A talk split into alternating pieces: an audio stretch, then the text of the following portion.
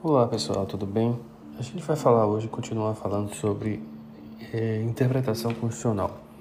Eu vou pedir para vocês é, acompanharem esse podcast vendo o, o slide de interpretação constitucional a partir do slide 22, tá bom? Vamos lá, no slide 22 vocês estão vendo aí uma referência a filtragem constitucional e sociedade aberta dos intérpretes. Na verdade, são dois termos.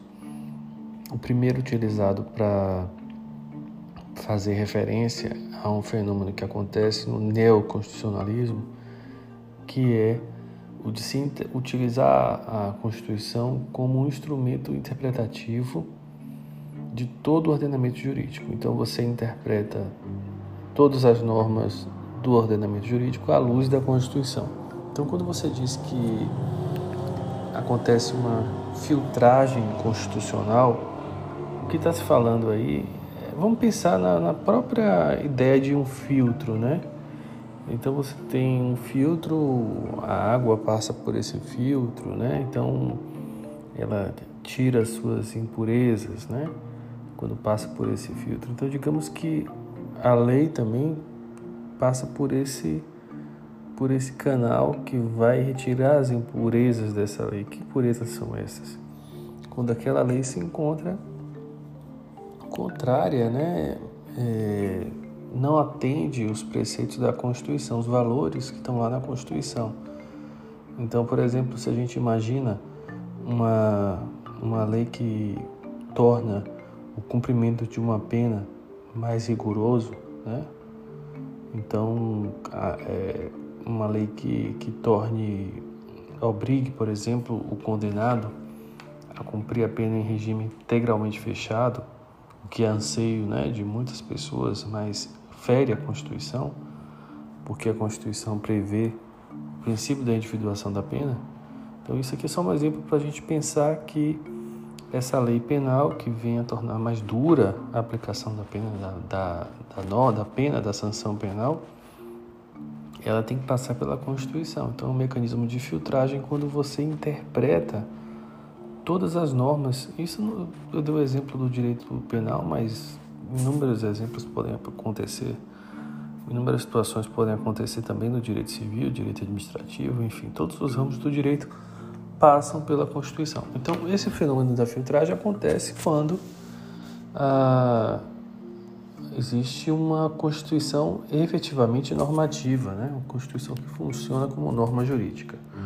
O outro a outra referência que vocês veem logo abaixo, né, é um, um, uma expressão cunhada pelo constitucionalista Peter Heberle, alemão, que tem um livro muito interessante no qual ele fala sobre a sociedade aberta dos intérpretes. A ideia, basicamente, dizer que a interpretação por muito tempo ela foi tida como algo que deve ser feito pelos doutos, né, por juristas renomados, por pessoas que entendem profundamente a Constituição. E Haberle fala que não, que a interpretação constitucional é aberta e o ideal é que ela seja feita por toda a sociedade. Então isso também é uma, uma ideia muito importante quando a gente pensa em interpretação constitucional, né? Quem faz a interpretação constitucional? Para Haberle todo mundo faz interpretação constitucional. Claro que a palavra final acaba sendo da Corte Constitucional, né, da Suprema Corte, no caso brasileiro, do Supremo Tribunal Federal. Mas todos nós somos intérpretes né, da Constituição. Essa é a ideia de uma interpretação aberta. Bom, aí no, no slide 23, vocês vão ver a seguir. É, o slide 23 ele fala de integração, né? E os slides 24 e 25 em diante falam de aplicação.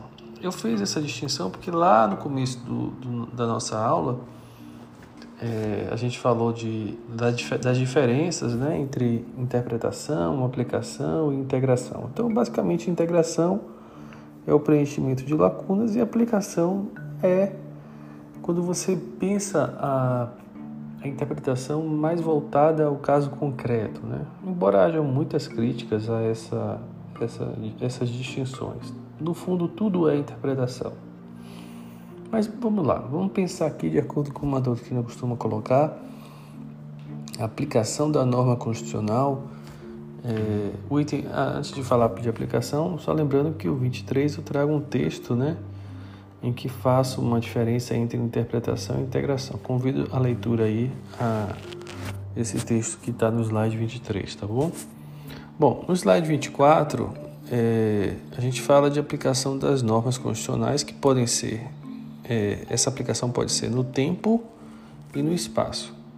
A aplicação no tempo se refere a como, como acontece o fenômeno constitucional diante é, do tempo, né, das mudanças históricas, das, da, da passagem do tempo e as alterações que vão acontecendo é, ao longo da vida dessa norma, né, podemos dizer assim. Então, é, o que acontece, por exemplo, quando surge uma nova Constituição, quando muda a Constituição?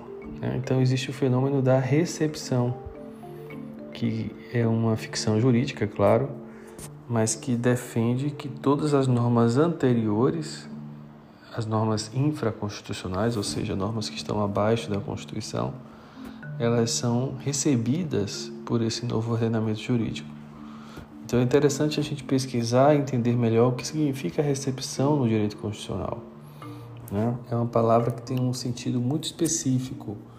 A gente pensa recepção quando a gente entende a recepção, quando a gente se dá conta, por exemplo, de que boa parte das nossas normas constitucionais hoje vigentes, normas infraconstitucionais, melhor dizendo, hoje vigentes, muitas delas são anteriores a 88, né?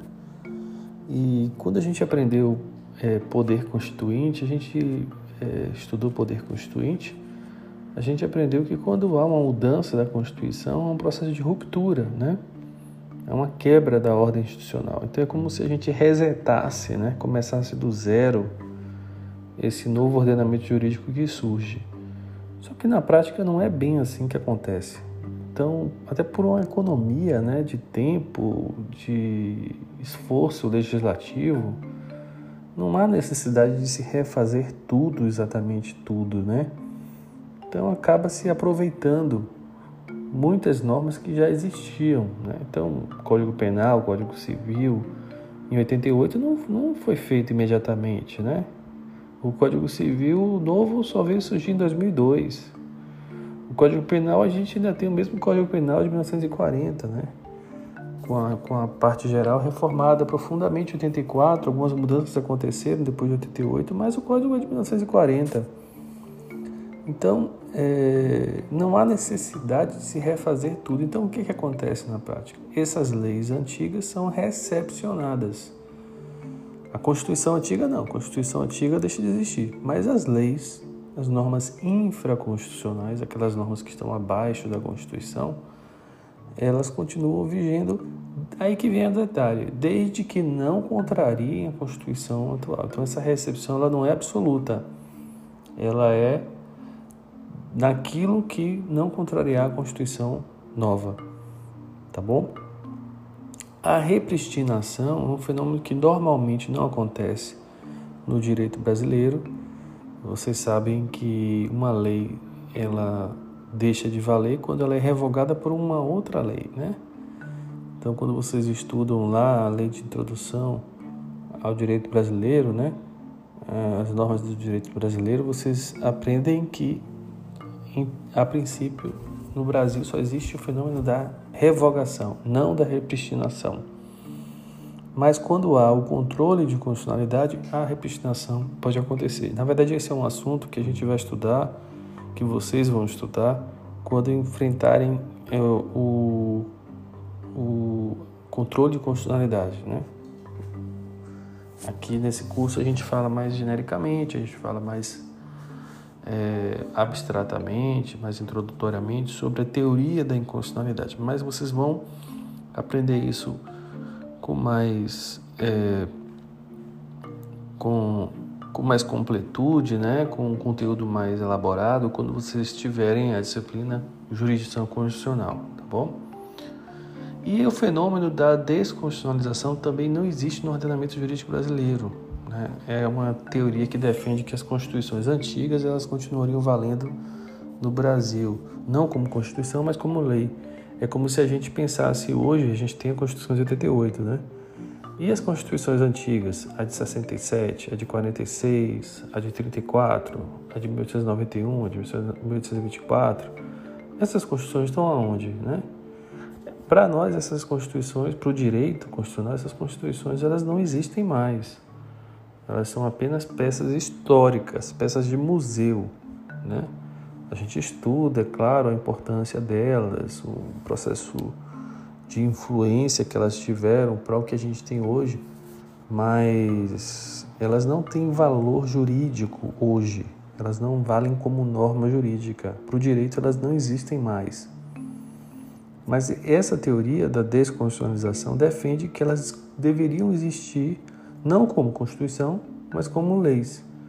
Só que essa tese não vingou no Brasil. Então, é só para vocês saberem que existe essa teoria, mas que ela não é adotada, tá bom?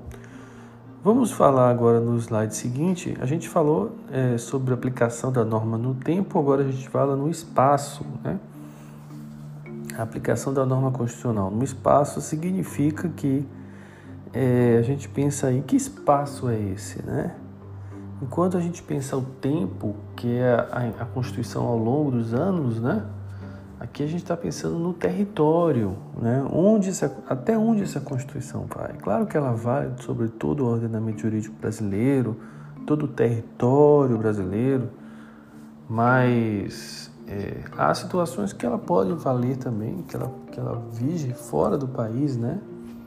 Então, há algumas situações no direito em que a nossa Constituição tem influência é, no exterior, como por exemplo em questões relacionadas à nacionalidade, né? a direitos de nacionalidade. Então, estrangeiros podem se tornar brasileiros, né? E, e, e essas questões que surgem quando o direito brasileiro é aplicado fora do Brasil, né? Então, ah, pode haver um conflito entre, diferenças, entre diferentes soberanias, normas de países diferentes, né? Uma questão, por exemplo, de um, um brasileiro ser é, processado no Brasil, ele foge para o exterior e aí ele precisa ser extraditado. E aí depende que o Estado estrangeiro permita que isso aconteça. Então, essas questões do direito internacional elas acabam se relacionando com o direito constitucional também. Existe um, um, um ponto aí do direito que há uma forte ligação entre direito internacional e direito constitucional, né? porque você está falando de no, naqueles aspectos de soberania principalmente, né?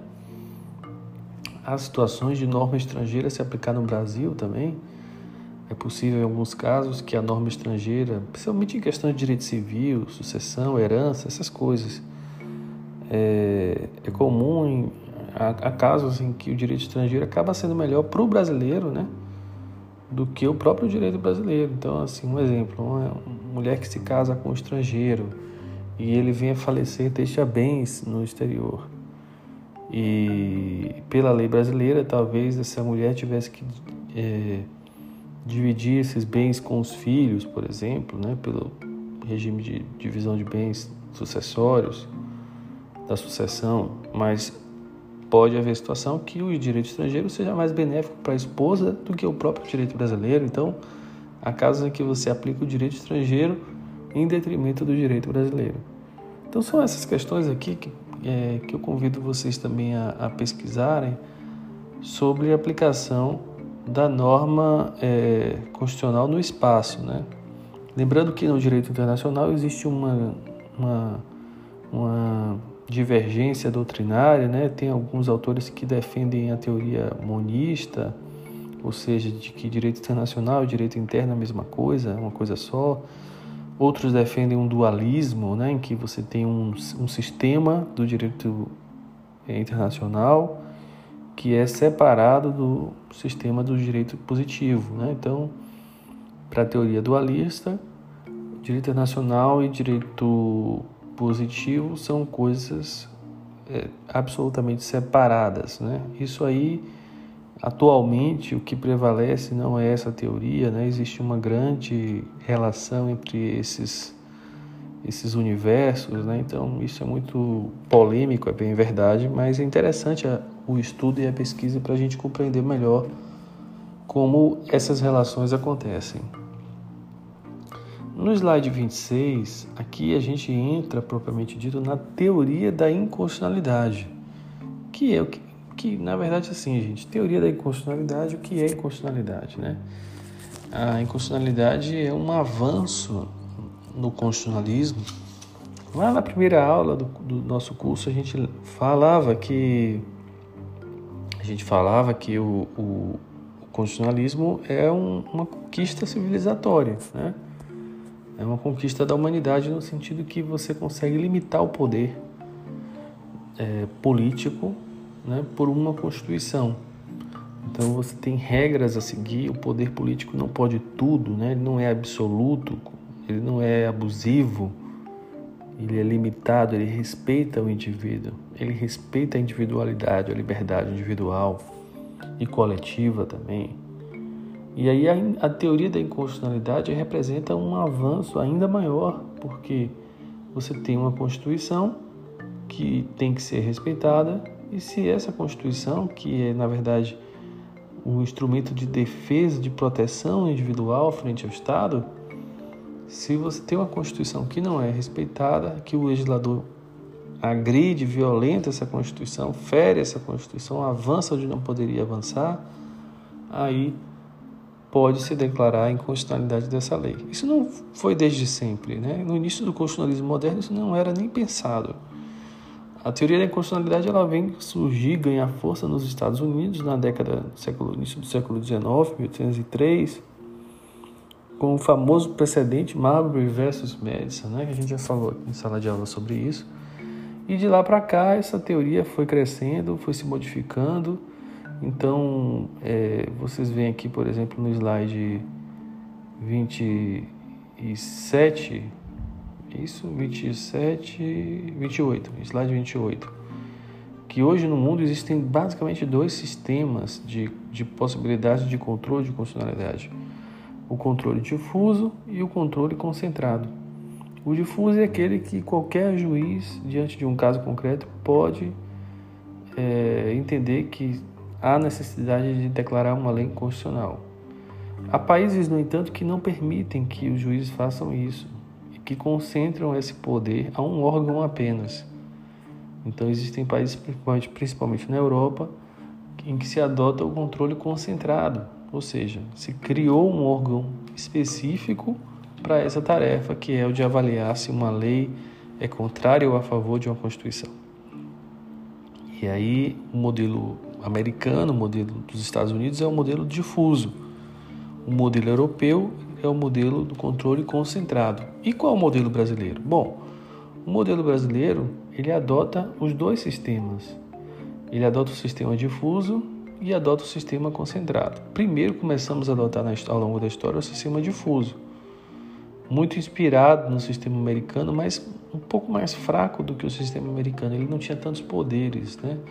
Na verdade, o judiciário no Brasil demorou a ter poderes elevados no que se refere à jurisdição constitucional. Na verdade, a gente veio a ver, é, veio testemunhar esses poderes mais elevados recentemente, lá pela, lá já depois da Constituição de 88. Antes era uma coisa mais tímida, raramente acontecia. Depois de 88, isso foi começando a crescer. E no Brasil, a Constituição de 88 ela prevê esses dois sistemas aí, o controle difuso e o controle concentrado. Né? Tem autores até que falam que a gente adota um controle misto, mas esse, essa expressão controle misto ela não é muito precisa, porque parece que você pegou os dois sistemas e misturou, mas não é isso que acontece. A gente tem os dois sistemas convivendo entre si. Então, existe tanto o sistema difuso como o sistema concentrado no Brasil. Então, a grosso modo, a gente pode é, resumir dizendo que o controle difuso é difuso por quê? Porque uma, o que é algo difuso? É uma coisa espalhada, né? Então, todo o território nacional você tem juízes e esses juízes, esses representantes do poder judiciário, eles têm o poder de fazer o controle de constitucionalidade. Ao passo que o, em algumas ações, né, chamadas ações diretas de inconstitucionalidade, apenas um órgão tem a, a função, o poder de exercer esse controle constitucional, que é o Supremo Tribunal Federal. Tá bom?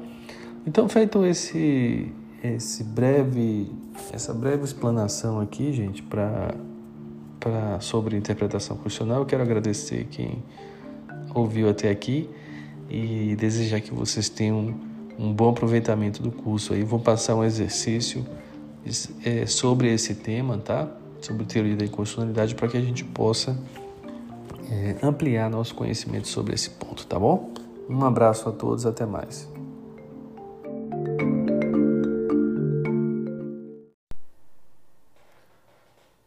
Olá pessoal, tudo bem? É, esse podcast é, são exercícios de revisão. Né? Eu tô, vou corrigir os, os, exercícios de revisão que eu passei para vocês que estão lá na, no, no conteúdo, tá bom? Então o ideal é que vocês façam, respondam esses exercícios e depois vocês escutem aqui as respostas comigo, tá bom? Então vamos lá, vamos passar aqui para as respostas sem mais delongas. É, vocês estão vendo aí nos exercícios de revisão, o primeiro tópico é constitucionalismo. Vale lembrar que nossa V2 ela é cumulativa, então a gente vai ter todos os assuntos, por isso que na revisão eu coloco aqui assuntos do primeiro, da primeira unidade também. Então é correto afirmar que não, não existe Constituição inglesa?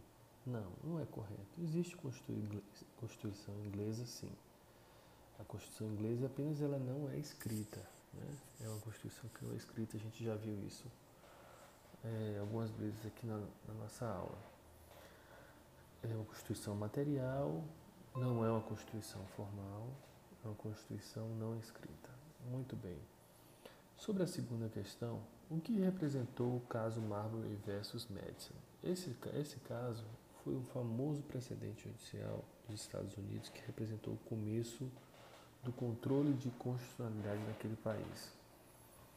O controle de constitucionalidade, como a gente viu, significa a possibilidade de se afastar uma lei, se deixar de aplicar uma lei, se deixar de aplicar um decreto, um ato normativo, por essa lei, por esse decreto, está contrário à Constituição. É, hoje, para a gente, isso parece algo banal, mas é, foi algo que foi construído ao longo do tempo né? E é fruto de uma é, conquista civilizatória que é o controle de constitucionalidade, que vem a ser, na verdade, significar uma, um grande avanço dentro do constitucionalismo. Terceira questão. Em 1824 ocorreu a Confederação do Equador, que consistiu numa revolução contra o governo centralizador de Dom Pedro I. Que característica do Estado brasileiro, pleiteada pelos revolucionários, só veio a se firmar constitucionalmente em 1891? Bom, a gente sabe que em 1824 houve uma Constituição é, autoritária, uma Constituição imposta, outorgada por Dom Pedro I. E, na verdade, existia um movimento na época que defendia uma maior descentralização do poder, né? que as províncias como Recife, por exemplo, né? Pernambuco, tivessem mais poderes, tivessem mais autonomia. Só que isso não aconteceu na prática. Então isso revoltou setores políticos da, da localidade e que promoveram a Confederação do Equador, liderada pelo Frei Caneca, que inclusive foi executado em razão disso. Essa característica de descentralização só veio acontecer anos mais tarde com a República no Brasil, que passou a ser uma república federativa. Então nós deixamos de ter províncias e passamos a ter estados. Só que nossos estados nunca foram realmente estados no sentido norte-americano, né? porque aqui temos autonomia estadual, mas não uma autonomia estadual como, a que se vê nos Estados Unidos. Pô, mas isso aí é uma outra história e vocês vão estudar esse assunto com mais profundidade em organização do Estado dos poderes, que é outra disciplina de direito constitucional. Próxima questão. Aí a gente já entra aqui no tópico poder constituinte. E aí vem a primeira questão. Pode-se afirmar que até hoje prevalece a concepção clássica de Sieyès, Sieyès acerca do poder constituinte? Esse nome sempre me complica, né? Sieyès. Muito bem. A resposta é não. Não, porque o que prevalece hoje em dia é que o poder constituinte ele não, não é ilimitado. Ele tem limites, sim.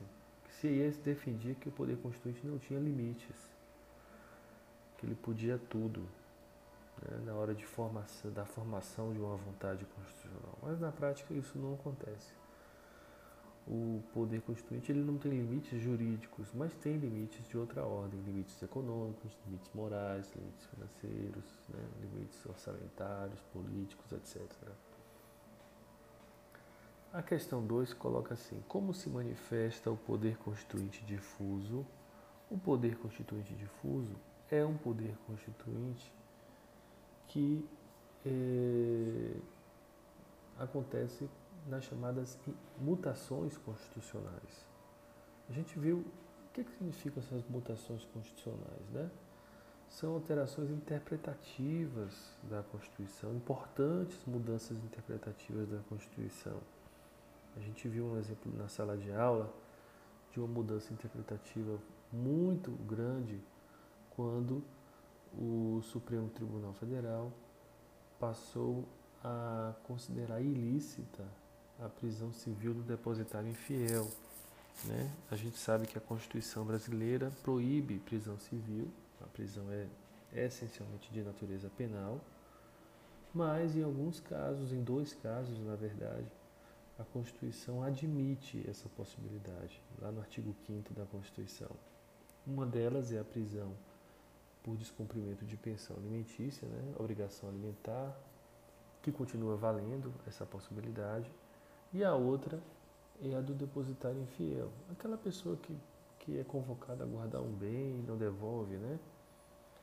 Mas enfim, o fato é que o Supremo entendeu, passou a entender que nesse caso de depositário infiel não mais pode haver prisão civil. Então, a princípio o STF tinha uma interpretação favorável a essa prisão civil e passou a entender de forma contrária. E isso significou uma mutação constitucional, porque a Constituição não mudou, o texto dela não mudou. O que mudou foi a interpretação que se deu a ela, tá bom? Com isso a gente passa ao tópico seguinte, que é o controle de constitucionalidade. Na verdade, a gente não vai enfrentar aqui nesse nosso curso com profundidade esses assuntos de controle de constitucionalidade, tá bom? Então, nós não vamos discutir nessa matéria introdutória todos os aspectos do controle de constitucionalidade, porque é uma matéria complexa e precisa de tempo para vocês é, entenderem melhor isso. Mas basicamente a gente precisa ter na mente o seguinte: controle de constitucionalidade é uma ferramenta fundamental para assegurar a supremacia da Constituição. E aí vem a primeira pergunta: é possível a declaração de inconstitucionalidade de emendas constitucionais? Sim, é possível. Por que é possível? Porque as emendas, elas não são fruto do poder constituinte originário. Elas são fruto do poder constituinte derivado. Então as emendas elas surgiram depois que a Constituição já passou a existir. Então essas emendas elas têm que seguir regras que estão previstas na própria Constituição. Então vamos imaginar o seguinte: a Constituição proíbe, lá no artigo 5 a pena de morte. A gente sabe disso, né? É uma cláusula pétrea, inclusive não pode ser modificada. Mas vai que, mesmo com essa proibição, o Congresso Nacional resolve editar uma emenda constitucional permitindo a pena de morte. Né? Porque a Constituição, na verdade, ela só permite numa hipótese, em guerra declarada, em caso de guerra declarada. Mas em situação de paz, não pode. Mas vamos supor que essa emenda constitucional permitiu pena de morte ainda assim. É claro que essa emenda constitucional é francamente inconstitucional. Então, a emenda à Constituição, ela é superior às leis, mas ela é inferior aquelas regras que já existiam quando a Constituição foi criada em 88. E as emendas, portanto, devem estar de acordo com essa Constituição. Tá bom? A segunda questão fala da inconstitucionalidade superveniente. Esse é um tema muito interessante, porque na verdade o que acontece é que no Brasil prevalece a chamada teoria da recepção. Eu convido a vocês pesquisarem um pouco mais sobre o que significa teoria da recepção, que é uma ficção jurídica, e a gente já falou sobre isso no podcast anterior, que permite que todas as normas que já existiam anteriormente, quando há uma mudança de Constituição, é, permitia que a, a, recepção permite que essas leis elas continuem valendo. Você não precisa refazer todo o ordenamento jurídico. Então imaginemos a seguinte situação: você tem lá Código Tributário Nacional. O Código Tributário Nacional é uma lei antiga, né? não é uma lei muito, é, muito recente.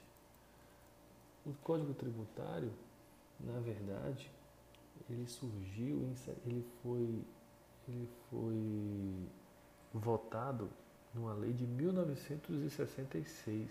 Quem tiver interesse em pesquisar, coloca aí no Google, Lei 5.172 de 66. E essa lei continua valendo até hoje. Então vejam, é uma lei que é anterior a 88, nossa Constituição atual. E por que, que ela continua valendo? Porque houve em relação a ela o fenômeno da recepção. Ela foi recepcionada agora naquilo que não contraria a Constituição atual. Então ela foi chancelada, ela foi validada pela Constituição superveniente. Isso é teoria da recepção. Existe uma outra teoria que é chamada teoria da inconstitucionalidade superveniente, que é essa que a questão está perguntando, que defende que não se deveria falar em recepção, e sim a gente, a gente deveria sempre falar em inconstitucionalidade ou constitucionalidade. Então, se uma lei seja anterior ou posterior à Constituição, pouco importa. O que importa é ela está de acordo com a Constituição se tiver de acordo com a Constituição, ela é constitucional. Se não tiver de acordo com a Constituição, ela é inconstitucional. Então, se a gente estiver falando de uma lei anterior a 88, é possível que uma lei fosse constitucional e deixasse de ser constitucional. Aí ela passaria a ser inconstitucional supervenientemente. Deu para entender, gente? O importante é que a gente tenha em mente o seguinte, que o Supremo Tribunal Federal não aceita essa tese na verdade, alguns ministros do STF chegaram a adotar essa tese, mas foram minoria. A tese que prevalece no ordenamento jurídico no Brasil, no, no judiciário, na jurisprudência, é a teoria da recepção, tá bom? Terceira questão. Como se aplica o princípio da interpretação conforme a Constituição? Pesquise exemplos de aplicação desse princípio pelo Supremo Tribunal Federal. Essa questão é muito interessante porque o princípio da interpretação, da interpretação conforme que a gente aprendeu na, no assunto interpretação da Constituição, né, métodos e princípios da interpretação constitucional, na verdade a interpretação conforme ela é é, uma técnica de controle de constitucionalidade. E uma técnica muito interessante porque ela permite que uma lei continue valendo no ordenamento, mas com uma restrição do alcance interpretativo dela. Então, é como se. Lembram daquela situação da moldura jurídica que a gente falou já tantas vezes aqui em sala de aula, né? Então, é como se a gente restringisse esse, esse alcance interpretativo. Né? Então, é, por exemplo, né? vou pegar aqui um exemplo para vocês de interpretação conforme. Se vocês pesquisarem, por exemplo, a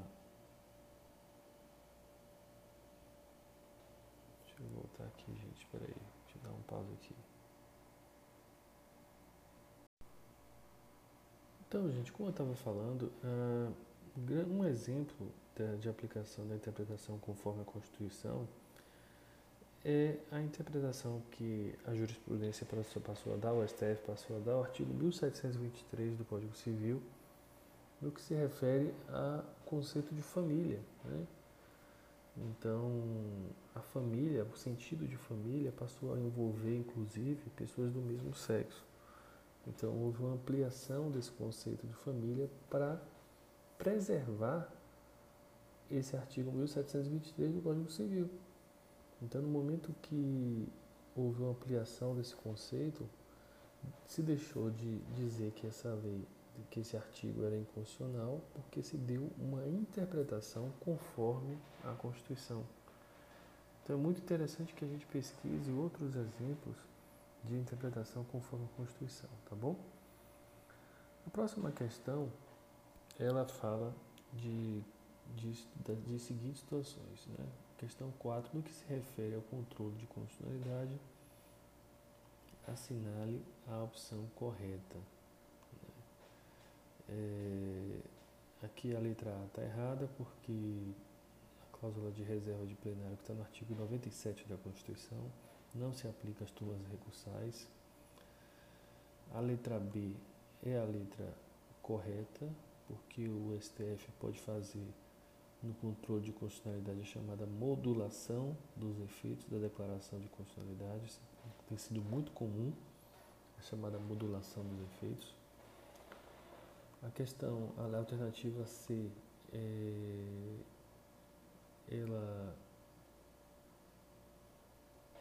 não está correta, na verdade, porque o STF deverá citar o advogado da União. Na verdade, isso é uma questão processual, gente. Eu não vou nem falar sobre isso nessa questão, porque eu coloquei essa questão aqui na, na para vocês mais por conta da chamada de reserva de plenário do item da letra A, tá bom? Então, esses aí vocês desconsiderem essa letra C. Não vou nem falar sobre isso aqui, não. A letra D fala que a primeira Constituição, a de 1891, foi a primeira a prever a possibilidade de controle difuso, trazendo também importante inovação referente à cláusula de reserva de plenário. Na verdade, não. A cláusula de reserva de plenário ela só veio surgir mais tarde com a Constituição de 34.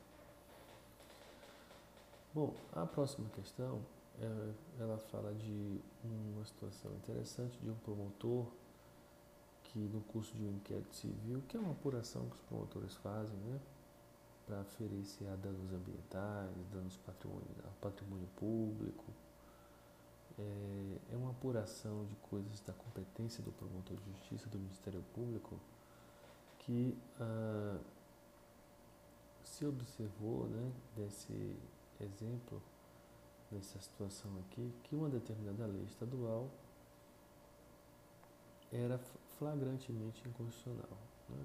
O interessante dessa questão, eu vou só passar para vocês a alternativa correta, é que a lei estadual, letra D, ela pode ser submetida pelo devido legitimado ao controle concentrado de constitucionalidade realizado pelo Tribunal de Justiça. Eu coloquei essa questão aqui somente para vocês perceberem que é possível controle de constitucionalidade também em relação à Constituição estadual. Vejam só, a gente sempre pensa em controle de constitucionalidade da Constituição Federal, né?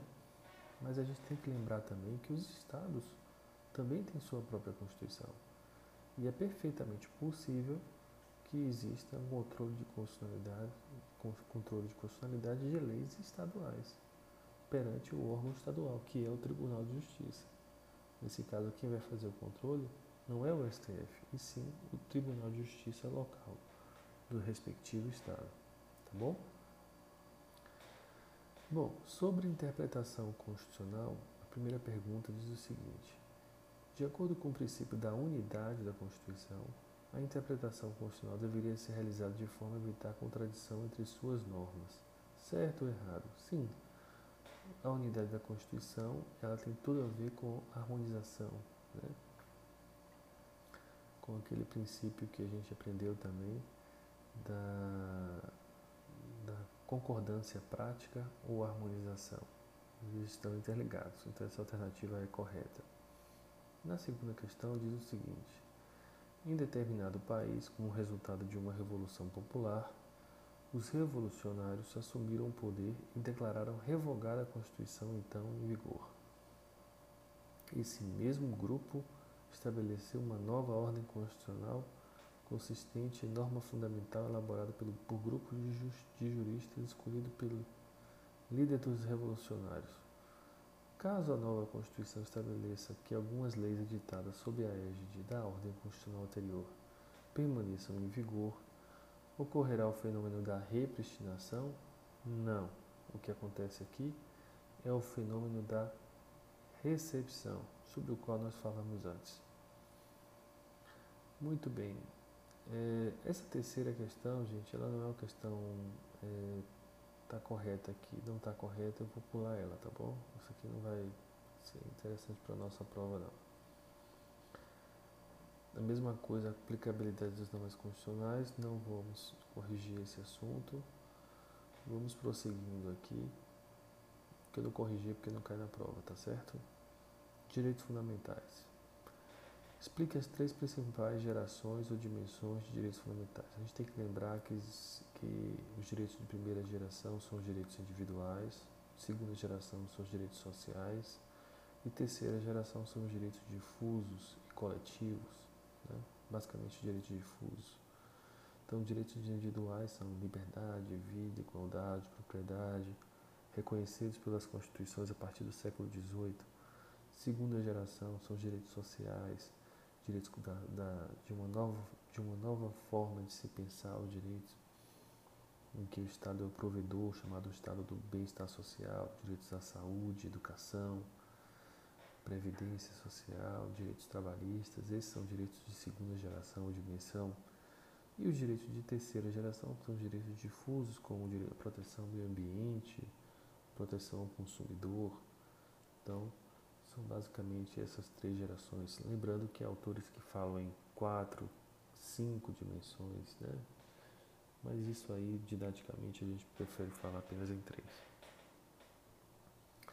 Segunda questão, qual o principal marco distintivo entre a teoria liberal e a teoria socialista dos direitos fundamentais? Bom, aí uma contraposição bem óbvia entre liberalismo e socialismo. Né? O liberalismo defende um Estado reduzido, o papel do Estado reduzido, libertando o indivíduo frente a esse Estado, né, garantindo uma autonomia individual. Ao mesmo tempo, é um Estado omisso, né, é um Estado que não se opõe a injustiças sociais. Já a teoria socialista é uma teoria que se propõe a corrigir injustiças sociais, é uma teoria que se propõe a coletivizar a propriedade. No entanto, o indivíduo perde essa liberdade individual, perde a propriedade como um bem, um direito fundamental, deixa de ser considerado. Né? Num regime socialista, a propriedade é coletivizada. Então, essa é basicamente a característica e a distinção entre esses dois, entre esses dois, essas duas teorias, né?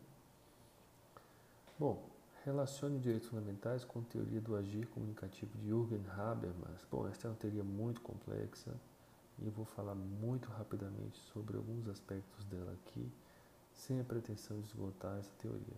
Mas o que significa a teoria do agir comunicativo? Basicamente, é a possibilidade de se construir, da própria sociedade construir o que ela acredita ser direito fundamental é uma teoria muito mais procedimental do que uma teoria material. Ela se preocupa em que as próprias pessoas digam o que é importante para elas. Então, a própria sociedade constitui e constrói esses valores fundamentais. Então, a teoria do agir comunicativo ela não está nem tão preocupada em dizer quais são esses direitos. Ela quer, sim, criar um mecanismo para que a sociedade faça isso forma democrática e de forma mais ampla possível, mais profunda. Então, é um debate amplo, democrático, mas com profundidade. o que é algo muito difícil de acontecer na prática, né? Vamos, vamos reconhecer. A próxima teoria, a próxima questão fala do caso Lute, aquele caso que a gente discutiu em sala de aula, né? Uma das turmas falou sobre ele, e esse caso foi muito importante porque trouxe à tona dois conceitos fundamentais: dimensão objetiva dos direitos fundamentais e a chamada eficácia horizontal dos direitos fundamentais. A dimensão objetiva é uma nova, é forma de se pensar os direitos fundamentais. É você sair da esfera do sujeito e pensar o direito, o direito fundamental como algo que regula a vida coletiva. Então, no caso Lute, por exemplo, a gente vai lembrar aqui que foi um boicote que o indivíduo propôs e que depois ele foi é, acionado judicialmente por alguém que se sentiu prejudicado por aquele boicote. Né?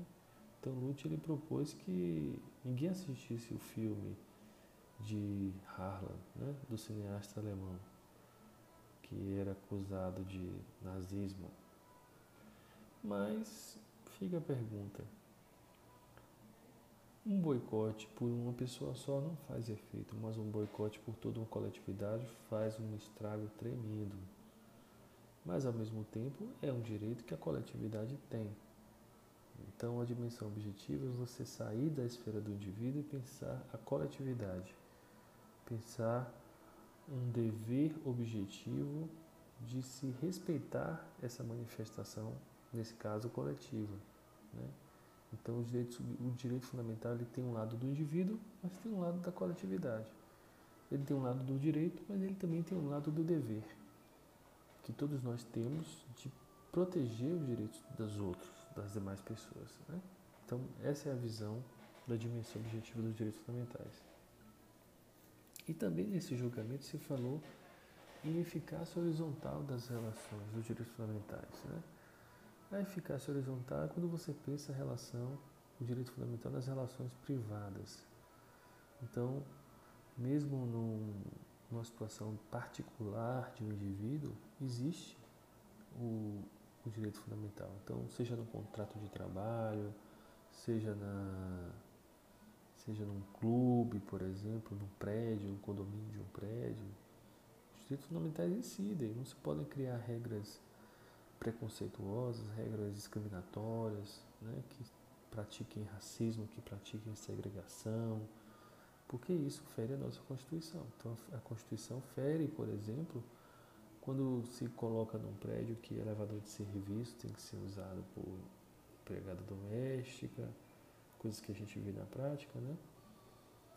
E aí fala, não, mas está no condomínio, na convenção do condomínio, pode sim. Não, não pode não, não pode não. Não pode não, porque a Constituição está acima de tudo. Os direitos fundamentais estão acima disso tudo. Estão acima da Convenção do Condomínio. Né? Então, isso é eficácia horizontal dos direitos fundamentais. A questão 5, gente, fala de três conceitos muito importantes: reserva do possível, mínimo existencial e vedação retrocesso.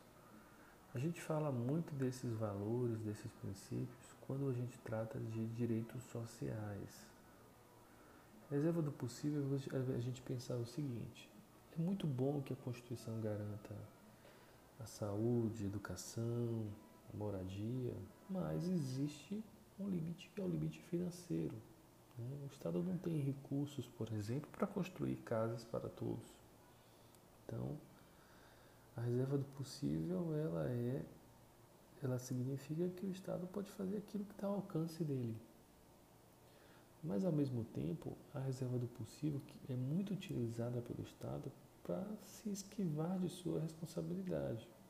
Então, às vezes, ele fala: ah, não tenho condição, não posso fazer isso, meu, meu orçamento é escasso. É, mas acontece que existe o chamado mínimo existencial.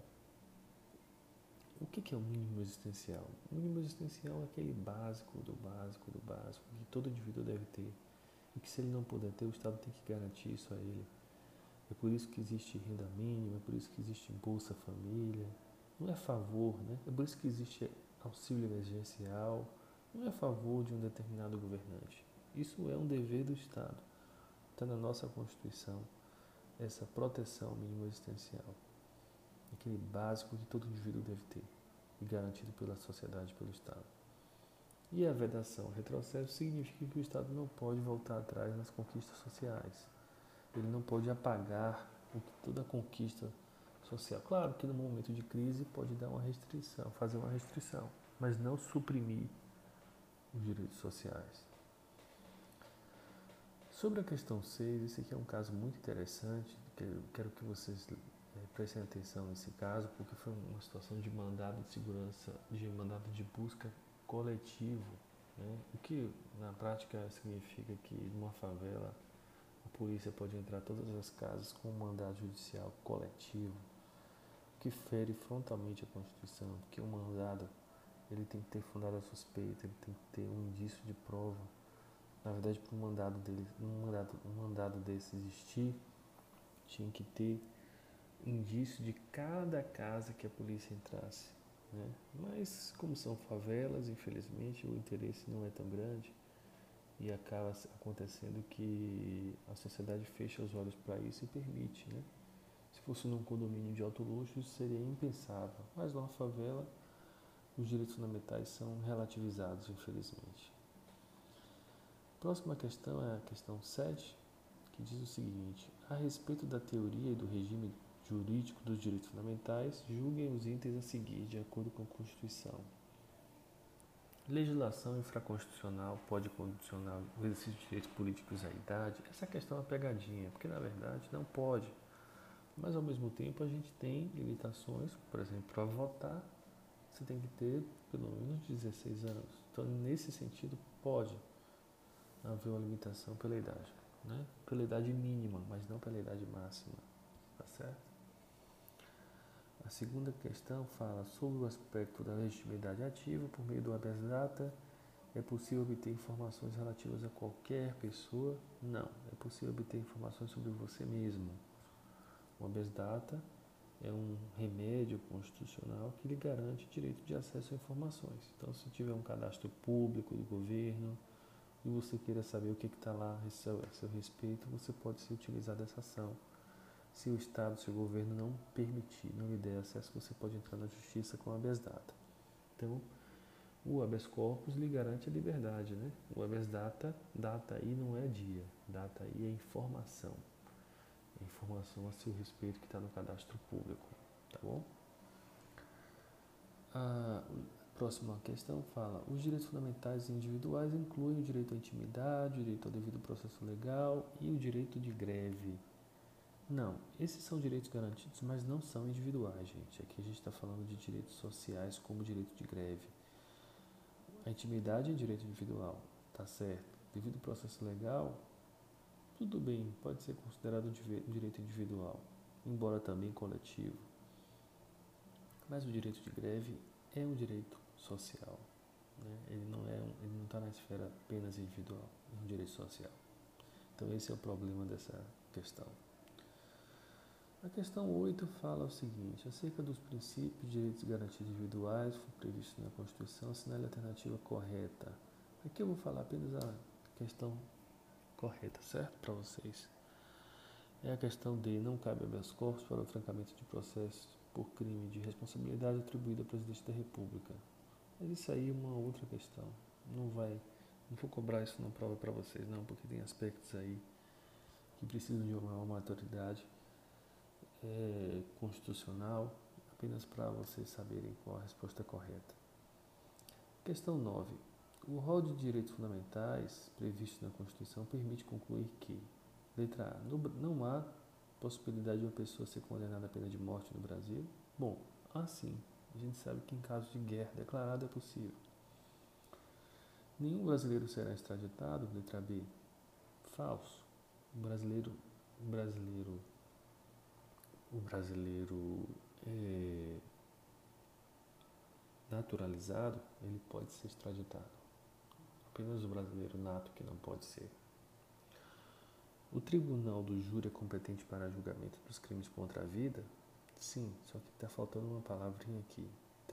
Crimes dolosos contra a vida. Vocês vão aprender em direito penal que os crimes eles podem ser dolosos ou culposos. Né? No caso do tribunal do júri, só vai para julgamento do tribunal do júri crimes dolosos. Né? O crime culposo não é julgado pelo júri. Letra D. As presidiárias são asseguradas condições para que possam permanecer com seus filhos durante o período de educação? Não, durante o período de amamentação. Letra E é a correta. Ninguém será levado à prisão nela mantido quando a lei admitir a liberdade provisória com ou sem fiança. Questão 10. De acordo com a Constituição de 88, pode propor a ação direta de inconstitucionalidade e ação declaratória de constitucionalidade o presidente, tá certo, o vice. Bom, o vice não, o presidente apenas. Procurador-Geral da República, correto.